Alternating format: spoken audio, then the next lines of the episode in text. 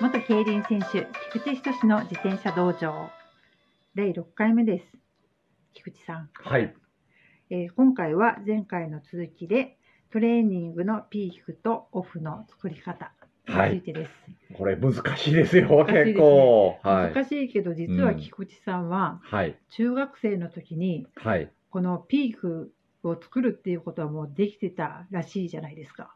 いや、できてたかどうかは分かりませんけどええ、あの、まあ、中学校の時、水泳をしていて、ええで、その当時の、まあ、あの、自分が通った中学校は結構、水泳の強豪校だったんですよね。競合、はい。ええで、強豪校で、まあ、中学校から水泳始めたんですけど、はいまあ、その監督の先生が、まあ、その当時、えー糸満 SS って言って糸満スイミングはい、スイミングクラブなんですけあどはいまあ、オリンピック選手を輩出してるような、ええまあ、そこのコーチと情報交換をしていて、うんまあ、最新のトレーニングをこう指導してもらえたんですよえね。え中学校で、はい、だから、ええこうただ泳ぐっていうトレーニングではなくて、はいまあ、例えば2時間の練習時間の中に、まあ、インターバルインターバルを何本入れて休憩を何分入れてで常に大きなストップウォッチが回ってるんですよねえ。えまあ、それに合わせてトレーニングを淡々とこう進めていくようなあうとん心拍も取ったりとか、その当時は珍しいんですけど心拍中学校普通のはい、中学校の部活動ですよね。そうですね自分で心拍取って、えで、まあ、休憩時間もある程度その大時計の中で決められて、まあ、インターバル走をしっかりやって、まあ、2時間終わった時は最初の練習計画通りに、まあ、練習量もこうしっかりやれてっていうところだった2時間2時間ぐらいだったですえね。ええ長くないっそうですねて。いうのも今の菊池さんの練習もそうですよね。そうですね。長くやりすぎないっていう。そうですね、うんあのーまあ、その一つとして、まあ、あの当時のインターバルの水泳のトレーニングも結構きつかったんですけど、まあ、最後はプールからこう自力で上がれないっていうか、こえう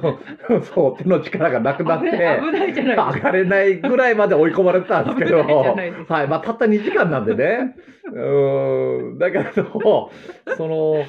すなんでしょうね、集中力ってやっぱり長く続かないですよね。ああそうですよね。はい、うんまあある程度こう集中して泳い,、泳いでも、まあ2時間ぐらいがその当時の中学生では限界で、うんまあそれ以上やると結局集中力がない状態でただやってるだけみたいな、うんうんうんまあ感じになっていたのと、うんまああとはそのレースの直前にもうピーキングしてくるさせてもらったんですよ。あうのん調整、まあ日本語で調整っていうんですかね。あピーキングのことはい、で1すね週間前はいにトレーニング量がピークになって、ええまあ、そこから少しずつ落とし始めて、うんまあ、レースの当日に体がフレッシュな状態でレースに向かうっていう、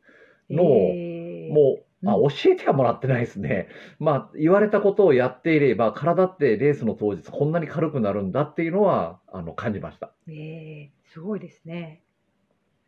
そこは菊池さん独自で感じてたところもあるんですよね。そうですね。あの先生のメニューととちょっと違うやり方で そ自うです分ねで。ピークを作はいっ、あのてたサってボってました。ちょっとはためにはサボって見えるけど、はい、自分ではピーキング調整に入ってたんですいよや、ね。そういうわけじゃなしに、ええサボったあんのです ーそのレースえの3週ぐらい前になると、ええなんか自分の中でそろそろ集中してやらんと、こええれレースに間に合わんぞというのが大体3週間ぐらい前なんですけ3週ど、間前。はえい、えでそこから2週間は、ええもう本当に集中してやってました、トレーニングを。ええもう追い込まれても。ええで、はい1週間ピーキングがあっえて、えまあ、レース当日は、そのなんていうんですかね、体軽いしえ。え朝家出るときにジャンプしたりするんですけど、うわあ、すげえ、俺飛べてるみたいな、ジャンプして確認をする。 そうですそうです体軽いかどうか確認してたんですけどあ、ーええあー体軽いぞっていうんで、うんまあ、大体そのレースのために記録を更新して、ええっていうとこが続いてましたね。えーうんそのピーキングとか持っていくことに対してこその体の軽さとかだけでなくて、あはのい、精神面もあったって言われてましたよね。そうですあんまね。り上げすぎると、はい、あのーやっぱりその精神面もその集中できる期間みたいなのがあってえ、ええあまり長い期間を常に追い込まれてやってると、逆に追い込めないというか、レースの時にえあのー気持ちがいっぱいいっぱいにいっなぱいいっぱいになるんですよ。緊張状態はい続きすぎちゃう。はい、だから緩めるところとしっかり集中するところをこううまく波を作っていって、うんまあ、その自分が狙っているレースに合わせていくみたいなのは、なんとなく感覚では分かってましたね感。覚ではい。中学生でそれに気づくっていうのはやっぱり何かそういうタイミングもあったんですかいや、多分、楽して強くなりたかったんじゃないかなと思うんですけど楽し、かった、まあ楽ではないですよね、追い込むときは。あーやはりうんこう、苦しいばかりだと自分が持たないなってちょっと気づいたところがああ、それは、それはありますね。それが一番はい、このままずっと大きいですかねなんか気持ちを追い込んでやってても、多分どっかで自分の気持ちが折れるなっていうのはうんあったんで、自分の中でその調整をしてました。なるほど、はい、うん、じゃあやっぱり追い込むばかりじゃなくて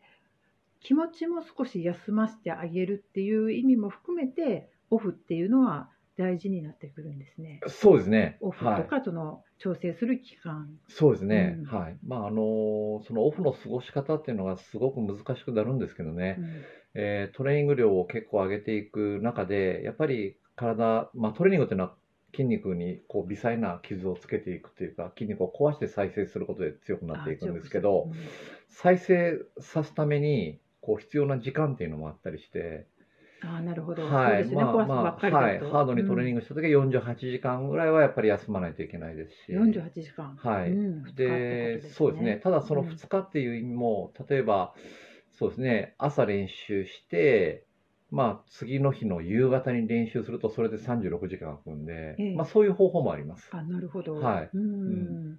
まあ、いろいろそのトレーニングのその強度に応じてどうどのぐらいの長い時間休むかっていうのは、うんまあ、例えば自分の経験値であったり、まあ、専任のコーチがいる場合はこうトレーニングのメニューとかこう考えながら講師と相談してどの程度休むかっていうのは決めた方がいいと思うんですけどうんもしも自分でうんあのその期間をある程度把握したいのであればうんもう練習ノートをつけることをお勧めしたいとあ思いーなまるす。ほど、はい、えー例えばどういうことを書いていったらいいでしょうか。そうですね、まあ、トレーニングの時間であったり、まあ、あのどういうメニューをしたかっていうことと、あとその時の自分の気持ち、あ気持ちいい。はいうんうんでトレーニングの満足度とか、ああなるほど。はいまあ、それを数値化しとけばいいと思うんですよね。あー例えば、、なるほど本当に、満足したのは10とすれば、今日のトレーニングの満足度6とかうんうん5とか、うんまあ、その時の自分の客観的なっていうか、まあ、大体の目安でいいんですけど、ええそれを例えば、まあ、1ヶ月、2ヶ月、3ヶ月、半年、1年ってやるごとにデータがやっぱり蓄積されていって、まあ、こういう時はこういう動きになったっていうのは結構分かり出すんで、うーんまあ、そううなればこう休む時間も大体把握できてきます。あーなるほど、はい、なかなかやっぱり皆さん本当に休めないっていう方が多いので、はい、こういうのを目安にまずはい自分を、がどうなのかなっていうのをはい、こう確認していくっていうのが自分を知るというんですか、それはね、なかなか難しい自分、です自よね分は難しいですよね。ねうんまあ、客観的に見るためにこうやってノートに書いて、そうですとね振。り返って、はい、まあ、あの、コーチがついてるとね、例えばうん表情とか、話す内容とか、まあ、雰囲気とかで、ちょっと疲れすぎてるなって、ちょっと休めっていうことはね、言えるんですけど、うんまあ、自分で自分のことをコントロールするとなるなと、かなかそう、わもかうらないそういう練習ノートとかが、うんやはり目安になってきます。うん、客観的に見る見るためにねというはいうんその他に気をつけていくようなことってありますか自分でトレーニングしていくっていうところで、そうですね、あの、そうですね、SNS ってあるじゃないですか、今。はいはいこういろんな選手が SNS 発信して、ええ俺はすごい調子上げてるぜとか、え まあ、こんなトレーニングしたらえね、こう強くなれるんだよみたいな、えあまり惑わされないようにしないといけないですよね、あレース直前前になるほど。あなるほど、はいええで、レース直前っていうのは、やっぱり自分自身の今の出来上がりに各選手、やっぱり不安を持つんですよ、うんどうなんだろうって、ええ俺やってきたこと正しいのかな、ええけどそこまで頑張ってきたんだから、最後までもう自信を持ち続けてください、そういう時なるは。ほど、はい人を見ると人があ自分よりやってるって思うと焦っちゃったりとかそうです、結局自分を見失っちゃそううでっすていねう、はい。まあ、レース直前になって、何か慌てふためいえて、え例えばこれ魔法のトレーニングみたいな思い込んで、ええそれをやって良かった試しは皆無ですから今まで。なるほど、はいええなのでもうそこまで自分を信じてトレーニングしてきたなら、最後まで信じてあげてください。なるほど。はい、でレースの結果はあくまでも冷静に受け止めて、ええまあ、そこを分析して次のレースに向かえばいいことなんで、そうですね、はいそこで惑わされてしまってレースに挑んだら何も残らなくなってしまいますね何が何やら分からんなるんですよ。そ そうですねうなると。もう最後までそのレースはもう自分を信じてはい。それを発揮して、はいダメだったらダメだったで受け止めてはい。また分析してそうですねっ。ていうのが次のレースに向かうってい向う。かうというのがはい。その中でどんどんレースを重ねるために、まあ自分なりのノウハウっていうものが蓄積されてくるんで、ええまあそれは絶対書き留めておいた方がいいと思います。自分の言葉で。そうですね、はいやっぱ忘れちゃいますもんねそうですね何やったかなとかはねい。、はい。ええなるほどやっぱり最後は自分とうん。をまあ信じるなかなかなねかなかね、こう自分を信じるっていうのは結構勇気もいりますし、えうん、こう一本こうね、芯が通ったような気持ちもいりますんえで、そうです、大変なんですけどうね。ん、うんなかなか今は情報もいっぱい溢れてますからねこの惑わされないっていうのも一ついいかもしれないですねそうですねもしも、も仮にはい魔法のトレーニングがあって、ええそれをやれば強くなるっていうことがあるならば、ええ人には教えません。あそうですねはい言わないですね。言わないです言わないですね。 はい。わかります。はいわかります。はい。じゃあ今日はえっ、とトレーニングのピークオフの作り方。はい。まずは自分に自信を持つと。はい。そうではいすねいう。あとことですは、かあねの、やっぱりはい練習ノートをしっかりつけて、えまあ、データを残していくえと。残していくと。はい。自分を知っていくと。そうですね。あと人の情報に惑わされずに惑わされない。はい。ケーフィッティングにあの来てくださってる皆様はちょっとまた来ていただくとか。そうですね。ご相談いただくとかいろんな話を K フィッティングの中ではするんですけど、はい。その話で、こう、その人の今の、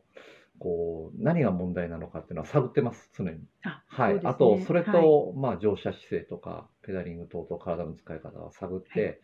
まあ、例えば5つ問題点があれば1を解決すればその5つが解決するような方法を自分は見つけていきます。なるほど。は